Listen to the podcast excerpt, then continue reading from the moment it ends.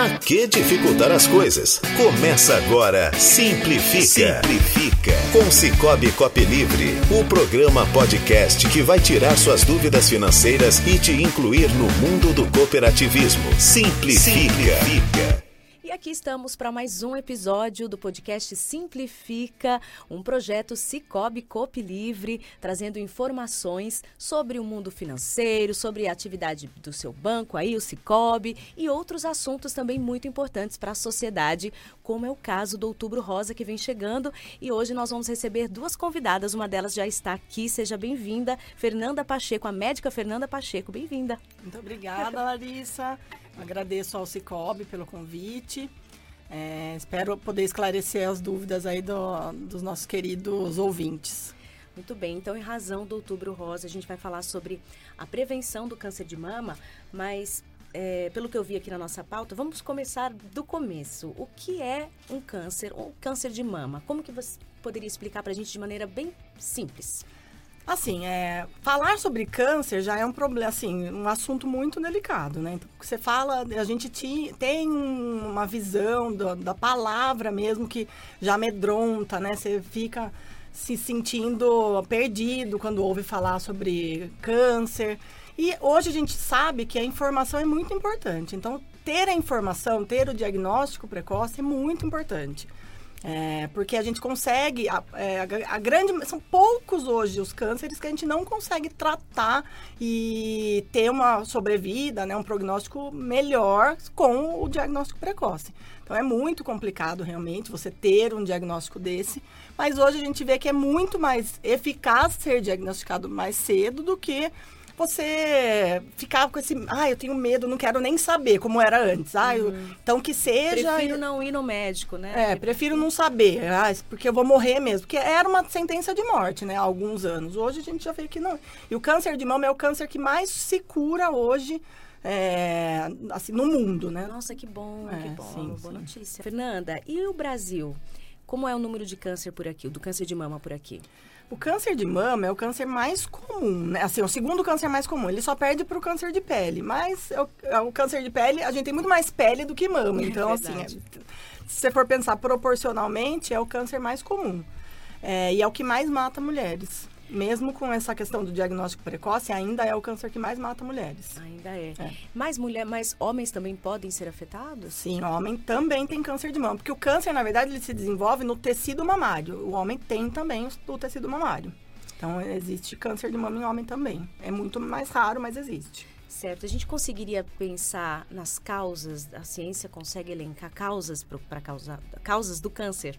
Existem alguns, né? É, tanto que tem a questão da Angelina Jolie, que tirou o útero, as mamas, profilaticamente, Sim. né? Que a gente fala, mas é, existem alguns marcadores que a gente chama tumorais, alguns algumas famílias que têm um marcador específico para o câncer de mama. Que daí é, um, um é genético? Genético. genético. Trans, transmitido de, de família, né, de mãe para filha ou de pai para filha, porque o homem também tem. Também tem esse gene. Sim. E, e fora a parte genética, qual, quais outros fatores que Existem vários fatores, né? Comportamentais, é, obesidade é um fator de risco, muito consumo excessivo de bebida alcoólica, é o sedentarismo para qualquer câncer, né? É, sedentarismo é o mal do, do milênio, acho aí, né? Nossa. E tanto que hoje a gente vê muita gente muito preocupada com essa questão física mesmo, né? Sim. Sim, é claro que as, dá, dá para notar claramente que as pessoas estão se ligando mais nisso. Sim, né? sim, porque é, é, um fator de risco para diversas doenças, diversas doenças. Inclusive o câncer, olha só. Inclusive. A, a, o histórico reprodutivo, né? Então, mulheres que não amamentaram, por exemplo, é um fator de risco é, que é sabido, mas, é, não, não tiveram filhos, que tiveram uma menarca precoce, né, a primeira menstruação precoce, é, quando param de menstruar, porque o, estrogênio e o, a progesterona, que são os hormônios da, que regulam a menstruação, é um, frator, um fator protetivo também. Sim, então depois na menopausa o risco, por Aumenta. isso que as mulheres devem ter mais ainda atenção, né, na menopausa, sim, sim, né? Sim, é.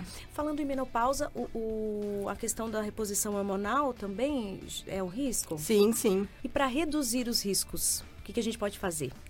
Atividade física, amamentação, tudo que tira o fator de risco, né? Sim. Sim, vida saudável. Vida saudável. Vida saudável. É, a, a gente fala, às vezes fala muito, né, da amamentação, que se romantiza. Assim, eu, eu como uma, uma médica que gosta mais das crianças, É. digamos assim, é, a gente insiste um pouco na amamentação, não só por conta de todo o benefício que traz para a criança, traz benefício para a mãe também.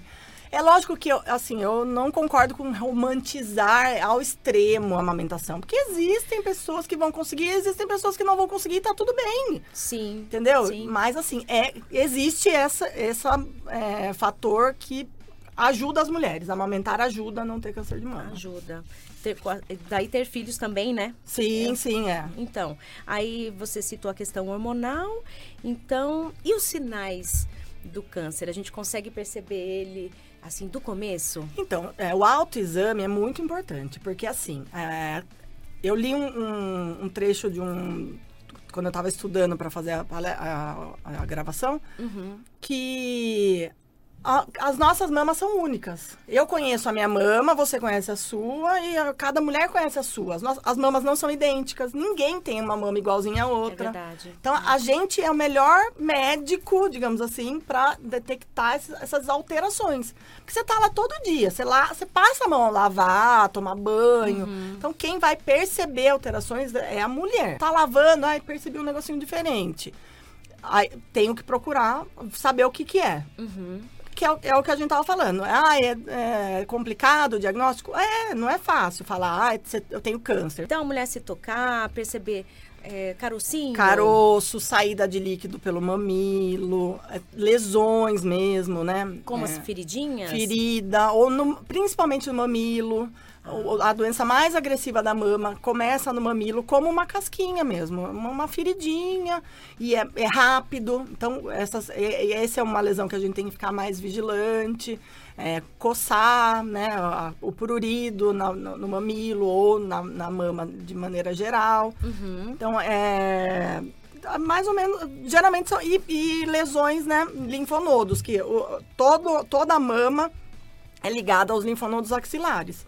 Que é Então, aqui na axila mesmo. Na axila. Então, o autoexame fala pra gente é, palpar a mama e a axila. axila também. A alteração na axila tem que pensar sempre em, em câncer de mama. Bom, então além da gente se perceber, observar nosso corpo, aí a gente pode também, pode e deve fazer o exame de rotina, como funciona, a partir de que idade? Então, a gente tem que fazer a mamografia, que é o rastreamento né, do câncer de mama, a partir dos 50 anos. Antigamente se fazia a partir dos 40. Então, mas como existem muitos estudos e mostrando que a incidência é maior a partir dos 50 anos, você só vai fazer nos- nas, nas mulheres abaixo dos 50 se tiver aqueles fatores de risco que a gente falou, fator Sim. genético. é, e Se algum- tiver algum sinal. E sinais, exatamente. Ah, sinais. entendi, entendi. Então, é é, são feitas a cada dois anos a mamografia, caso a última não tenha dado nenhum problema. Entendi. Aí pula dois anos, faz a faz próxima. a próxima. Até os Perfeito. 69 anos. A partir dos 69 já não faz mais. Não faz mais. Então, não, porque daí também já acaba toda essa parte hormonal, que é um fator de risco. Então, já para com 69, já não tem indicação mais. Interessante. E o que é recomendado para as mulheres que têm um risco elevado de câncer? Acho que a doutora já até falou a questão da qualidade de vida. Exatamente. Né? E o rastreamento, O rastreamento. né? Tem que fazer, tem que fazer, é muito importante. É, a mulher tem é, o péssimo hábito, cuida do filho, cuida do marido, cuida de todo Não. mundo e não se cuida. Se né? deixa para depois, né? Exatamente.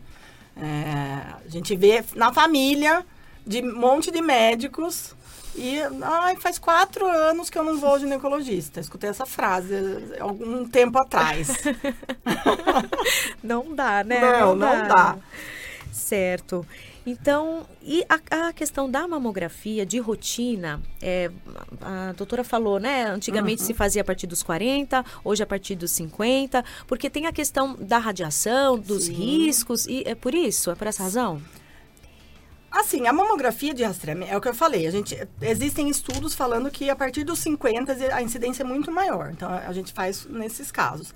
E o que, que acontece de fazer antes? Existem algum, alguns diagnósticos errados, né? então, assim, aí a entendi. gente é, vai fazer um monte de outros exames invasivos, a maioria das vezes, desnecessários, Entendi, entendeu? entendi. Então, porque, assim, a mudança da, da mama na, na maturidade da mulher ela muda mesmo. Então, assim, tem mulher que tem mama mais densa, e aí a gente indica fazer um pouco mais, mais vezes, fazer outro exame além da mamografia. Um ultrassom, né? No caso, é. Muito bom. Então, a gente falou da, da, dos exames de rotina, e vamos então deixar o recado final que a doutora deixa aí para quem está nos ouvindo ou nos assistindo. Nós vamos para a segunda parte daqui a pouquinho. Eu não a falei ainda, mas é a Mônica Armelin que vem falar já já de uma caminhada muito especial da Cicobi. Mas e aí, doutora? Recado para as mulheres e homens também, maridos, namorados que nos ouvem. É assim, é, é uma doença tratável, como a gente já falou o diagnóstico é muito importante. Tem que, a gente tem que procurar o diagnóstico, por mais que seja sofrido, por mais que tenha esse tabu em volta da palavra, inclusive. É, parece né? que carrega um peso, né? Sim. Mas assim, a gente tem que se conhecer, a gente tem que se tratar, a gente tem que se cuidar, tem que lembrar da gente.